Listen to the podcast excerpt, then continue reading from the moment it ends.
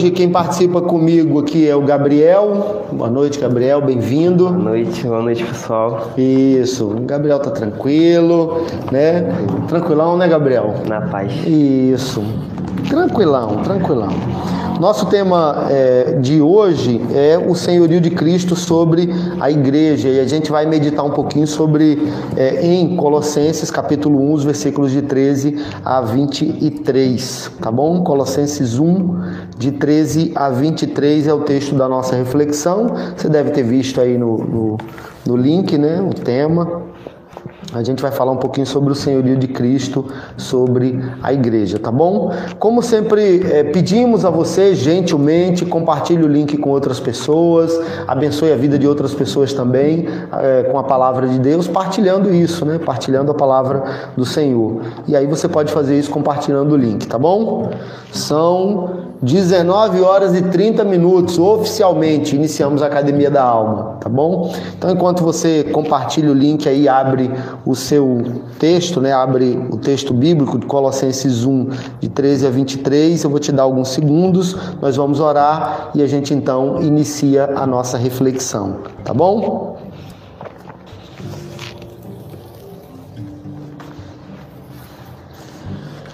Colossenses capítulo 1, os versículos de 13 a 23.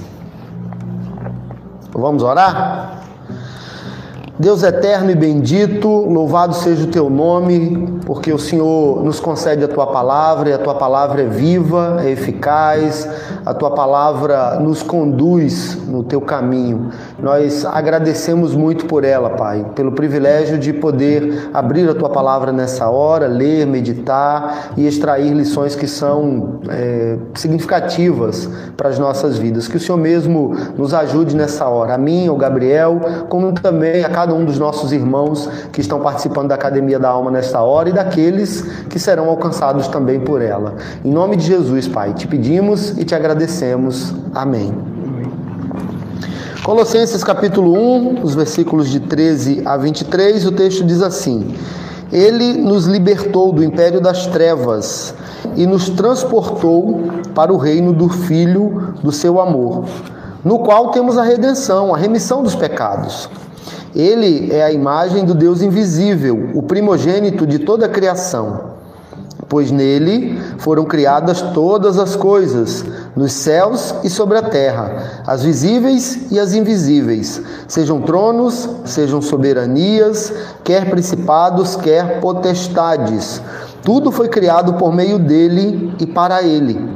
Ele é antes de todas as coisas, nele tudo subsiste. Ele é a cabeça do corpo da igreja. Ele é o princípio, o primogênito de entre os mortos, para em todas as coisas ter a primazia. Porque aprove a Deus que nele residisse toda a plenitude, e que, havendo feito a paz pelo sangue da sua cruz, por meio dele, reconciliasse consigo mesmo todas as coisas, quer sobre a terra, quer nos céus. E a vós outros também, que outrora eres estranhos inimigos no entendimento pelas vossas obras malignas. Agora, porém, vos reconciliou no corpo da sua carne, mediante a sua morte, para apresentar-vos perante ele santos, inculpáveis e irrepreensíveis e se é que permaneceis na fé, alicerçados e firmes, não vos deixando afastar da esperança do evangelho que ouvistes e que foi pregado a toda criatura debaixo do céu, e do qual eu, Paulo, me tornei ministro. Amém. Como disse, o tema de hoje é o senhorio de Cristo sobre a igreja. Gabriel, é, ficou para nós, né, essa missão de falar sobre isso. Um texto muito teológico e a gente conversava nos bastidores antes, Gabriel e eu é, conversávamos já há alguns dias, né, e hoje também. Um texto muito teológico, muito profundo, é, repleto de, de expressões, de termos, de questões que são bem significativas e a gente precisaria assim de muito tempo para trabalhar todo esse texto aqui com vocês, né, assim versículo por versículo, explorando toda a teologia do do texto. É, por questão de tempo, de propósito, a gente não vai fazer isso hoje, né? Hoje a gente vai trabalhar sobre essa, essa questão do senhorio de Cristo sobre a igreja. E aí o texto fala para nós, Gabriel, ele começa dizendo que nós fomos libertos do império das trevas e, obviamente, isso é algo muito bom. Sim. Quando a gente fala de império das trevas, eu acredito que você vai concordar comigo, você está tá participando conosco, império das trevas é algo ruim. Está associado a algo ruim, né?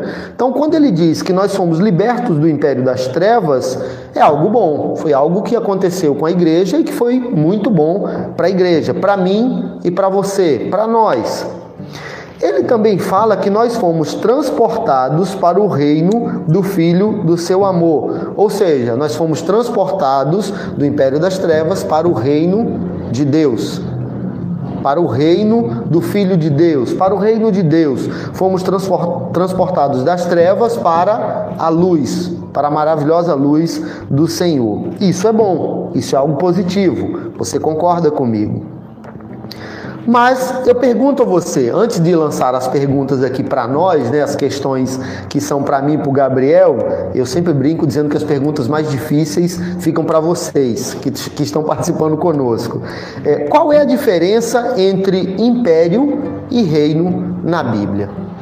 E aí uma pergunta para você. Qual é, o que, que você responde né, diante disso? Qual é a diferença de império e reino na Bíblia? E uma segunda pergunta, além dessa primeira pergunta, que eu queria muito que você respondesse, colocasse aí no chat, fica tranquilo, ninguém vai julgar a sua resposta. A segunda pergunta é: por que, que Paulo usou esses dois termos aqui nesse texto? Qual é a diferença de império e de reino e por que Paulo utilizou esses dois termos aqui na Bíblia? Eu queria, nesse texto aqui de Colossenses, né? Eu queria que você respondesse, colocasse isso. A gente vai falando sobre o tema e depois eu dou uma olhada para ver o que é que vocês escreveram, tá bom? Combinado assim? Tranquilo, né? Inclusive, pastor, apesar de ser um, um, um tema bem, bem teológico, né? Uhum. A gente já pode começar com algumas questões práticas. Uhum. Por exemplo, a gente pega o, o versículo 13 e o versículo 21 a gente pensa até nessa ideia de, de termos sido libertados, né? Uhum. E isso precisa mexer com a nossa cabeça do já que a gente foi libertado do império das trevas, o porquê que a gente ainda continua muitas vezes não conseguindo praticar boas obras, praticando a omissão, fazendo coisas ruins. Legal, cara. E, e a gente vê que no versículo 21 ele diz que a gente era estranhos e inimigos. Inimigos, uma palavra bem pesada, né? Isso, esse versículo ele é muito forte. E para Deus não existe meio termo. Ou você está no império das trevas ou você está no reino da luz. Uhum. Ou você é amigo de Deus, está com Deus, ou você é inimigo de Deus. Inimigo de Deus. Isso é muito, é, muito significativo de pensar. É uma excelente reflexão. Porque às vezes a gente é, tende a, a, buscar aquele campo cinzento né, da vida, nem uma coisa nem outra, buscar o meio termo. E às vezes a gente usa como argumento, né? Vamos tentar buscar o meio termo porque é um equilíbrio. Nesse caso aqui específico, é, não, tem esse, não existe esse meio termo. Ou nós somos amigos de Deus e estamos no reino da luz, ou somos, como seres humanos, né, inimigos de Deus e aí aprisionados ao império das trevas. Você já parou para pensar nisso? No que Deus fez na sua vida, tirando você do império das trevas, colocando você no reino da luz, fazendo com que você deixasse de ser inimigo de Deus e se tornasse amigo de Deus? Você já parou para pensar nisso? Ou melhor, né? Você parou para pensar nisso hoje, como é um privilégio, uma dádiva para as nossas vidas? Eu estou pensando aqui, inclusive, a gente está muito inserido num mundo onde ele tenta mostrar esse meio termo, né? Uhum. Entre você ser muito superficial com, com a sua vida cristã ou a sua vida com Deus e tá tudo bem, eles uhum. dizem que tá tudo bem, e na verdade não tá tudo bem. Não tá Paulo, bem. Deixa, Paulo deixa isso bem claro. Você, se você não tá vivendo para Cristo, você é inimigo de Cristo. É.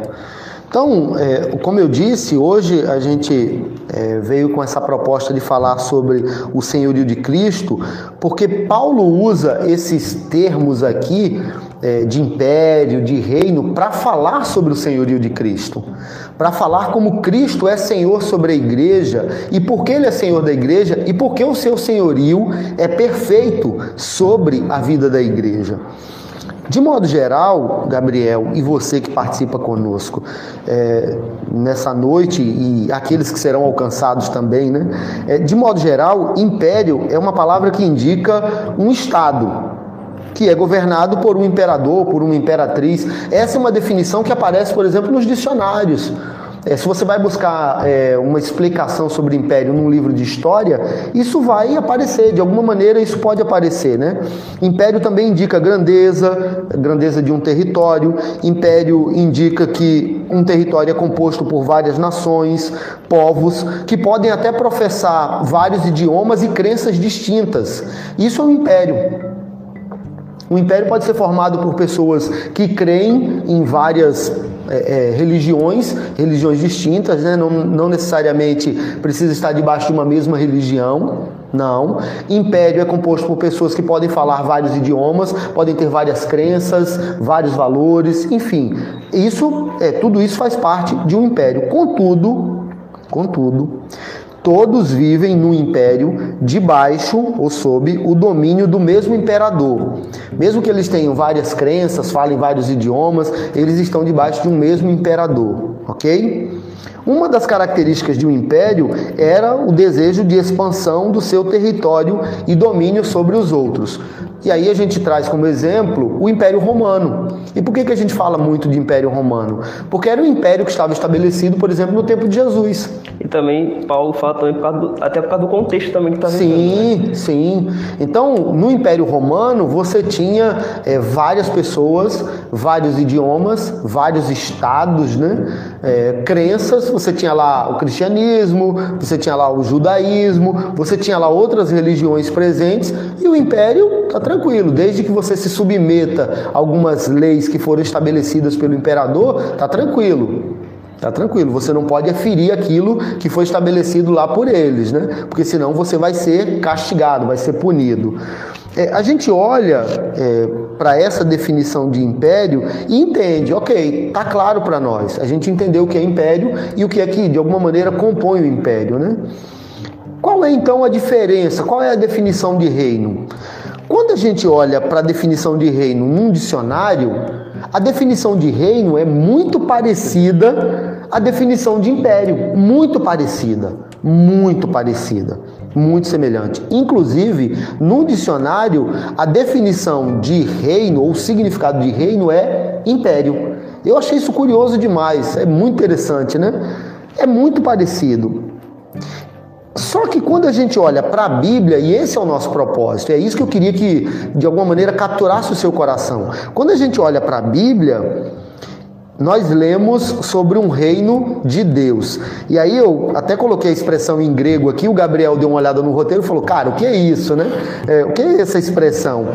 A expressão reino de Deus é, em grego é basileia tuteu, que significa um reino que é perfeito, que é pleno, que não tem distorções e um reino que é governado, que é conduzido por um Deus que é soberano, que é infalível, que é perfeito. Então, esse reino de Deus não pode ser comparado a nenhum império de homem nenhum império.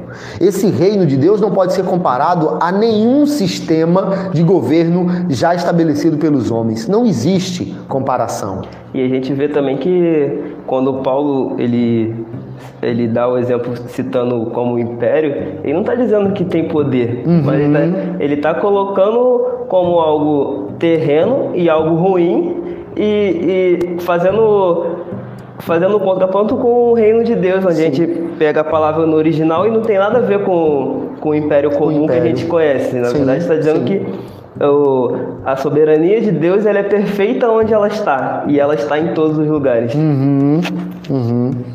Então, é, é, Paulo usa é, império e reino para fazer um contraste entre luz e trevas. Eu queria ver o que, é que vocês colocaram aqui é, antes de dar a resposta. O pessoal não colocou nada ainda sobre por que aparece é, esses dois termos aqui, né? Queria muito que vocês é, colocassem aí, né? Queria muito que vocês participassem, tá bom? Vou lançar outras perguntas para vocês. Não vou deixar vocês é, é, quietinhos aí não. Vou lançar perguntas para vocês. Paulo usa é, a expressão império e reino para fazer esse contraste entre luz e trevas, para falar é, de Cristo como Senhor, como Senhor da igreja. Paulo usa também essa, essa, esse paralelo né, e esses dois termos para falar sobre ou para combater uma heresia que estava presente naquele tempo, né, Gabriel? Uma heresia que de alguma maneira é, estava prejudicando o avanço da igreja, estava prejudicando o crescimento das pessoas, estava distorcendo é, o entendimento das pessoas. Então, Paulo usa império das trevas e reino do Filho de Deus, né, reino do Filho do seu amor, o reino de Deus para combater uma heresia, para mostrar que Cristo é soberano, para mostrar que a salvação que é oferecida por Cristo a cada um de nós, é, a obra de Cristo para essa salvação é uma obra completa, é eficaz. Ela não precisa de ajustes, de reparos, de complementos. A gente não precisa de circuncisão para ser salvo. A gente não precisa é, fazer determinados sacrifícios para ser salvo. O sacrifício de Cristo foi suficiente, é e sempre será suficiente para a nossa salvação. Tá claro isso para você? Espero que esteja, né? A gente, a gente vê o senhor falou, né? Tava acontecendo uma, uma heresia, ela estava uhum. crescendo dentro da igreja, e uma dessa, das coisas que essa heresia dizia era que Jesus não era Deus.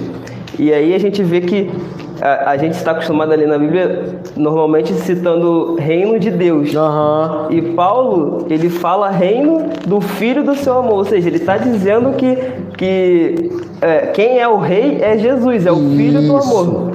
Inclusive, é, é, esse é um dos pontos também é, de destaque, né? É, o senhorio, a gente trouxe como tema o senhorio de Cristo sobre a igreja, porque Paulo usa esses termos e essa argumentação para falar sobre o senhorio de Cristo. Ele usa esses termos para falar, ó, Jesus é Senhor sobre a igreja. E o seu senhorio é perfeito, é pleno, né? Então o senhorio de Cristo é perfeito porque ele é Senhor, em primeiro lugar, na criação. Ele é Senhor na criação, ele não é Senhor apenas da igreja. Olhe para a sua Bíblia, os versículos 15 e 16 mostram isso para nós. Ó. O texto diz assim: Este é a imagem do Deus invisível, o primogênito de toda a criação, pois nele foram criadas todas as coisas, nos céus e sobre a terra, as visíveis e as invisíveis, sejam tronos, sejam soberanias, quer principados, quer potestades. Tudo foi criado por meio dele e para ele. Percebeu? O senhorio de Cristo é perfeito porque ele é Senhor sobre a criação, não apenas sobre a igreja, não é, Gabriel? Esse texto ele, ele me lembra muito Romanos 11, a gente estava conversando. Uhum. Romanos 11, é, só o versículo 36, que ele. Calma aí, deixa eu abrir. Romanos e... 11, de 33 a 36, não é isso? Isso.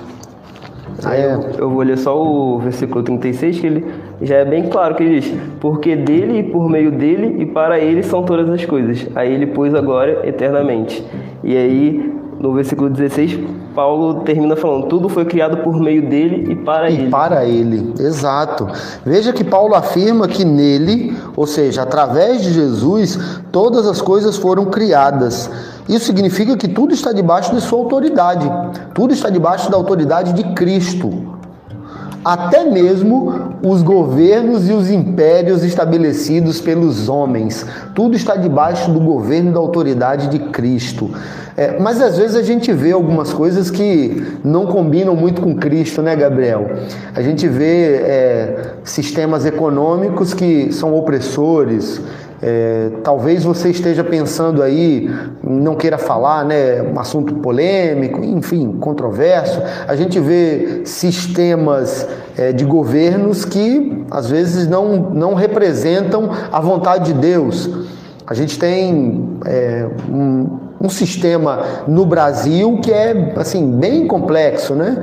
É, a gente fala de democracia, mas a gente olha para algumas questões e fala, cara, não parece que é democracia, né? Enfim, cara, mas é, é, é uma coisa que a gente precisa é, ter em mente, né? E guardar no coração. Nós estamos inseridos num mundo que é afetado, que foi afetado e sempre será afetado até a volta de Cristo pelo pecado. Então a presença do pecado está aí. E de alguma maneira, como o Gabriel destacou bem, as pessoas que não são amigas de Deus são inimigas. As pessoas que não estão vivendo no reino do Filho de Deus estão no império das trevas e elas de alguma maneira vão evidenciar através das suas ações aquilo que está no coração delas ou aquilo que está conduzindo a vida delas, que não tem a ver com a vontade de Deus. Então a gente vai ver algumas distorções, algumas anomalias, mas não se engane. Quem está conduzindo a história é esse Deus soberano que é Senhor sobre a criação e no momento certo ele dará fim a tudo isso. No momento certo ele voltará. No momento certo tudo será julgado por ele, porque ele é Senhor sobre a criação, ele é Senhor sobre a igreja, ele é o Senhor da história. E para aqueles que, que vivem é, no reino do, de, de Deus, de Cristo, é, a gente precisa pensar também nessa, nessa questão que ele é Senhor e ele é Deus sobre as nossas vidas. Então, uhum. independente do que a gente está vendo, ele é Deus sobre as nossas vidas, ele é, ele é Deus sobre a situação do, do governo, ele é Deus sobre o, o Brasil, o planeta, o universo inteiro. Ele continua sendo Deus. Uhum. Ele continua sendo soberano sobre todas as coisas. Sim, sim. A segunda questão que a gente pode destacar aqui é que o senhorio de Cristo é perfeito, porque como Senhor da igreja, ele é infalível. Como Senhor da igreja, Cristo é infalível. Mas antes de desenvolvermos esse ponto, como eu disse, eu ia jogar algumas coisas para você, né? Para você participar com a gente aí. O senhorio de Cristo é perfeito porque como Senhor da igreja ele é infalível. Me diga através de exemplos, né? Você pode escrever aí exemplos pequenos, né?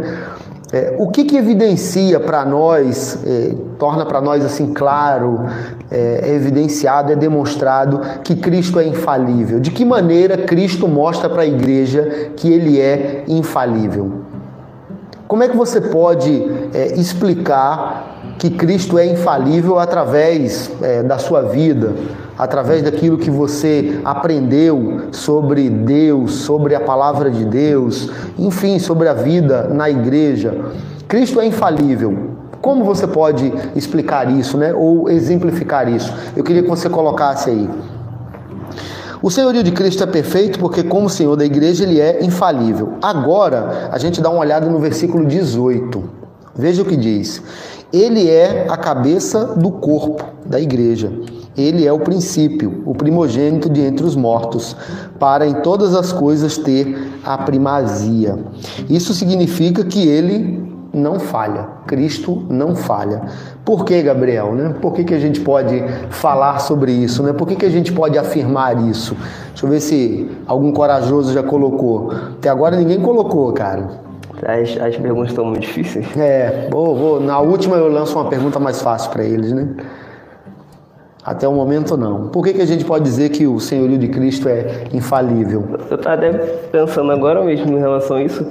Ah, porque ele, ele era, ele é e, sem, e o será para sempre. Uhum. Ele, a sua vontade ela, ela não muda. Então todas as coisas que, que, a, gente, que a gente vê o, o pecado atuando e, e as coisas ruins a gente olha acontecendo, Cristo continua sendo de todo, dono de todas as situações. Uhum. Uhum. Isso é muito, muito interessante. É, e, e, às vezes você falou aí o, o, pecado, né? Às vezes a gente vê algumas é, anomalias, né? A gente vê algumas dificuldades, às vezes a gente vê problemas é, na igreja local, na igreja visível, e aí a gente precisa é, distinguir bem, ter muita clareza sobre isso, né? Às vezes, porque houve uma falha, houve um pecado, isso é é, tem relação com as nossas vontades, as nossas preferências. É, isso tem a ver com porque às vezes nós nos afastamos da vontade de Deus. Então nós, como igreja visível, cometemos equívocos, mas isso não significa que o nosso Deus falhou, errou, né? Não, não é isso. Às vezes algumas coisas difíceis acontecem, algumas coisas ruins acontecem por causa das nossas preferências, das nossas escolhas. Mas o Cristo, que é Senhor da igreja, ele não falha. O que, que isso significa então? Que aquilo que Deus estabeleceu para a sua igreja vai se cumprir. Vai se cumprir. Ou seja, a igreja vai existir, ela vai continuar, ela vai avançar. É, é, a igreja visível é chamada de igreja militante, né? E na volta de Cristo será a igreja triunfante. Ela vai é, continuar, vai perseverar até o fim por causa do propósito de Deus, por causa da fidelidade de Deus e não por causa de nós. Sim. E graças a Deus por causa disso, né? Graças a Deus por causa disso. Então, a gente precisa distinguir bem. Olha, se houve uma falha, se houve um problema, e às vezes a pessoa fala, algumas pessoas até falam assim: ah, eu me afastei da igreja porque eu vi algumas coisas que eu não concordo, ou porque alguma coisa, ou porque alguém, as pessoas às vezes falam isso, né? Alguém fez alguma coisa e me deixou magoado. Isso foi uma falha pontual de uma pessoa. Não tem a ver com o projeto de Deus para a vida da igreja, né? A gente precisa ter clareza sobre isso. Pessoas falham, Deus é infalível. E deixa claro quando ele diz que as portas do inferno não prevalecerão contra a sua igreja. Então, uhum. Então, o seu povo continuará firme. Sim, sim. Então, a gente pensando aí sobre essa questão é, do senhorio de Cristo sobre a igreja, é, é, é importante a gente pensar é, o propósito de Paulo em usar esses termos aqui, império, reino, e pensar, imperadores falharam. Já surgiram vários imperadores, né, monarcas Cadê na história. Cadê o todo-poderoso Império Romano, né? Acabou. Imperadores falharam, mas o nosso Deus é infalível. Amém. E isso precisa encher o nosso coração de alegria e de esperança, né? É, o senhorio de Cristo é perfeito porque, como Senhor da igreja, ele é infalível. Mas tem uma terceira questão que a gente pode destacar. Que a gente pode destacar. O senhorio de Cristo é perfeito porque somente ele tem poder para reconciliar e redimir todas as coisas. Versículos 19 e 20. Porque aprouve a Deus que nele residisse toda a plenitude, e que, havendo feito a paz, pelo sangue da sua cruz, por meio dele, reconciliasse consigo mesmo todas as coisas, quer sobre a terra, quer nos céus. Como dissemos, muitos reinos e impérios já surgiram e acabaram. E acabaram. Mas nunca, é, na história da humanidade, nunca surgiu um rei, um imperador, um monarca, um governante que pudesse redimir alguma coisa. Sim. Nunca surgiu e jamais surgirá alguém que seja capaz de fazer isso. Entendi. Parou para pensar nisso? Como isso é significativo? É, eu tava, eu viajei para Bahia de carro, tava, algumas pessoas sabem, né? A gente, eu e minha família, e muitas horas é, de viagem, né? Assim, dois dias a gente para para dormir no, meio do caminho, então dois dias é, viajando, né? Foi muito bom, foi muito significativo assim para nós, foi muito legal, uma aventura e tanta, né? É, e é, num determinado momento eu comecei a ouvir um, um audiobook é, e o autor falava sobre é, Mahatma Gandhi, Nelson Mandela, Martin Luther King, homens que fizeram a diferença no seu tempo, homens que impactaram a sociedade, que é, ajudaram, que libertaram pessoas, que fizeram coisas assim, que marcaram a história e que, através dos seus feitos, né, é, ou seus feitos, estão impactando a sociedade até hoje. Até hoje. E que realmente foram usados por Deus, né? Usados por Deus para isso, né? Mas esses homens que fizeram coisas extraordinárias, extraordinárias, significativas, nem eles e nem ninguém tem poder para redimir alguma coisa. Apenas Jesus Cristo. E aí o texto diz para nós que ele e somente ele reconciliou e redimiu a humanidade, reconciliou e redimiu a criação. E aí é, a gente precisa parar para pensar é, que existe na teologia uma afirmação muito importante sobre o reino de Deus, né? Que é o reino, o, o, é o já e o ainda não, né? Talvez algumas pessoas já tenham escutado sobre isso, né? O reino realizado, presente, né? E o reino futuro, completo e final.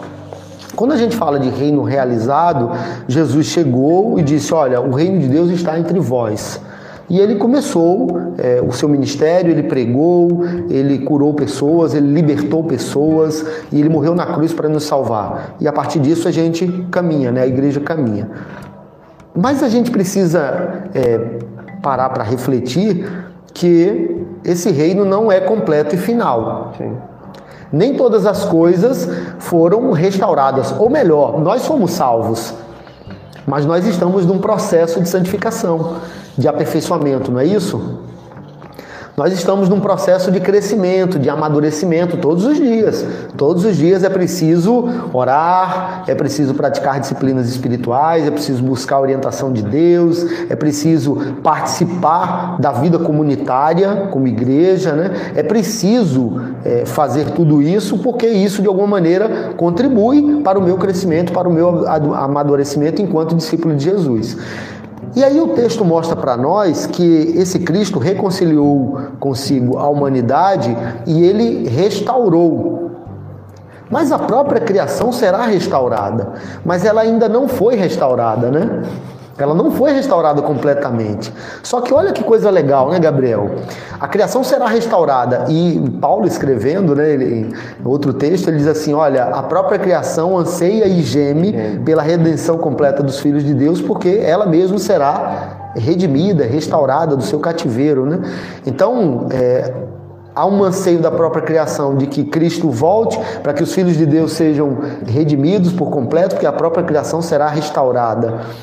Mas a criação, ela de alguma maneira experimenta o bem ou experimenta é, ajustes, né, é, uma certa normalidade quando nós que fomos alcançados por Cristo, que fomos transformados por Cristo, que fomos retirados do império das trevas e transportados para a sua maravilhosa luz, quando nós praticamos aquilo que é bom. Você citou é, o termo boas obras, né? Quando nós praticamos o bem, de alguma maneira, isso também contribui para a criação.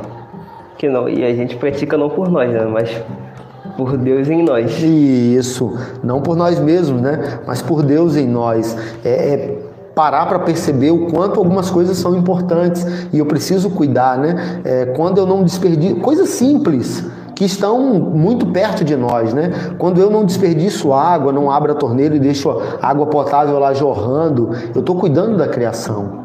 Quando eu não jogo determinadas coisas na pia, né? não jogo lixo em qualquer lugar, eu estou cuidando da criação. Né?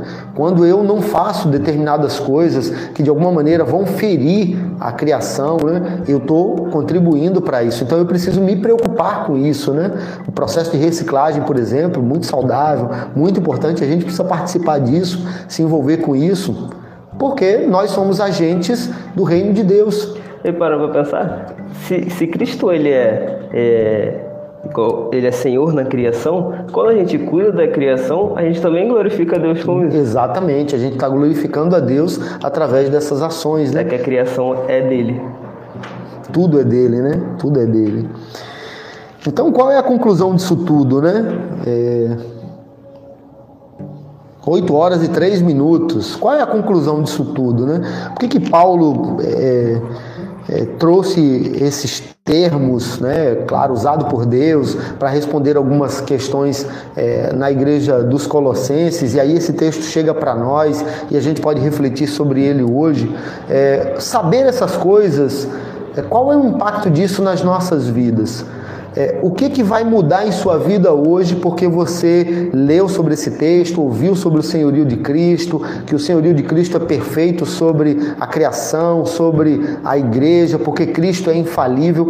Saber essas coisas é, causa o que nas nossas vidas? provoca o que nas nossas vidas, desperta o que nas nossas vidas, o que, que a gente pode colocar em prática a partir de uma reflexão como essa.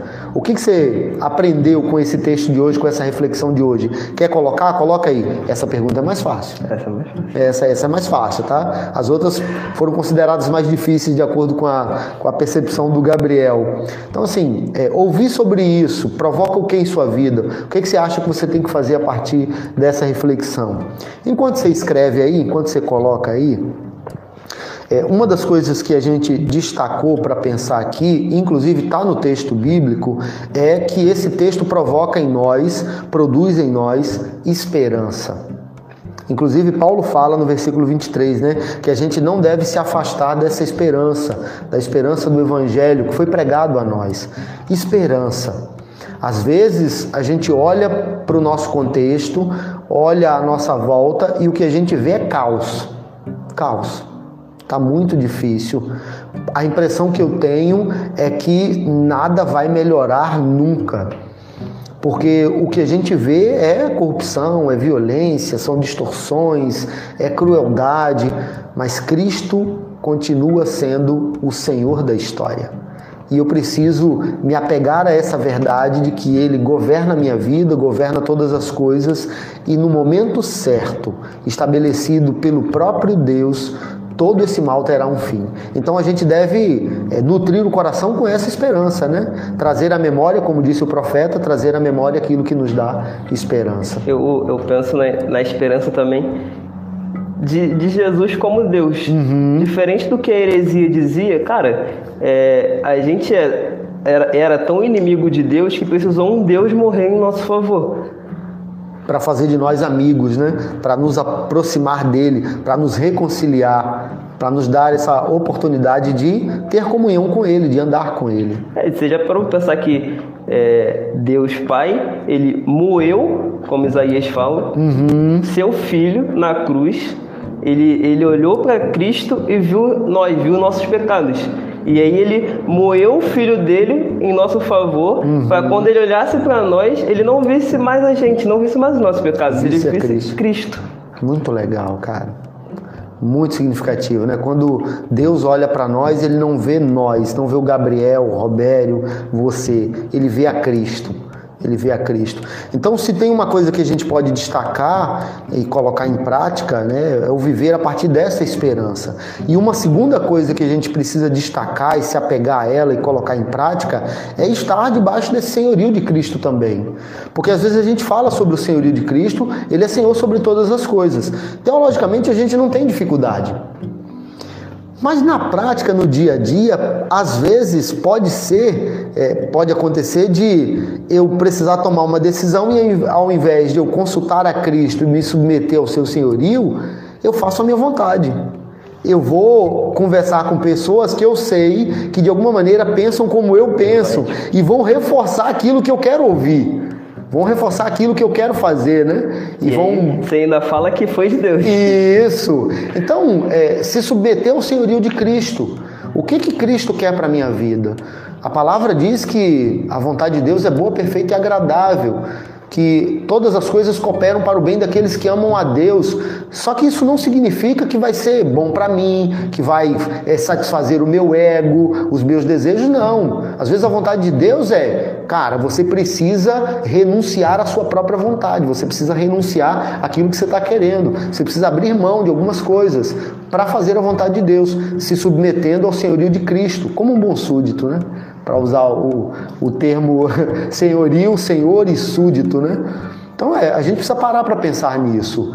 É, nós temos nos submetido ao senhorio de Cristo como deveríamos nos submeter mesmo, completamente, totalmente, da maneira que o próprio Deus espera, ou às vezes a gente tenta é, fazer alguns ajustes.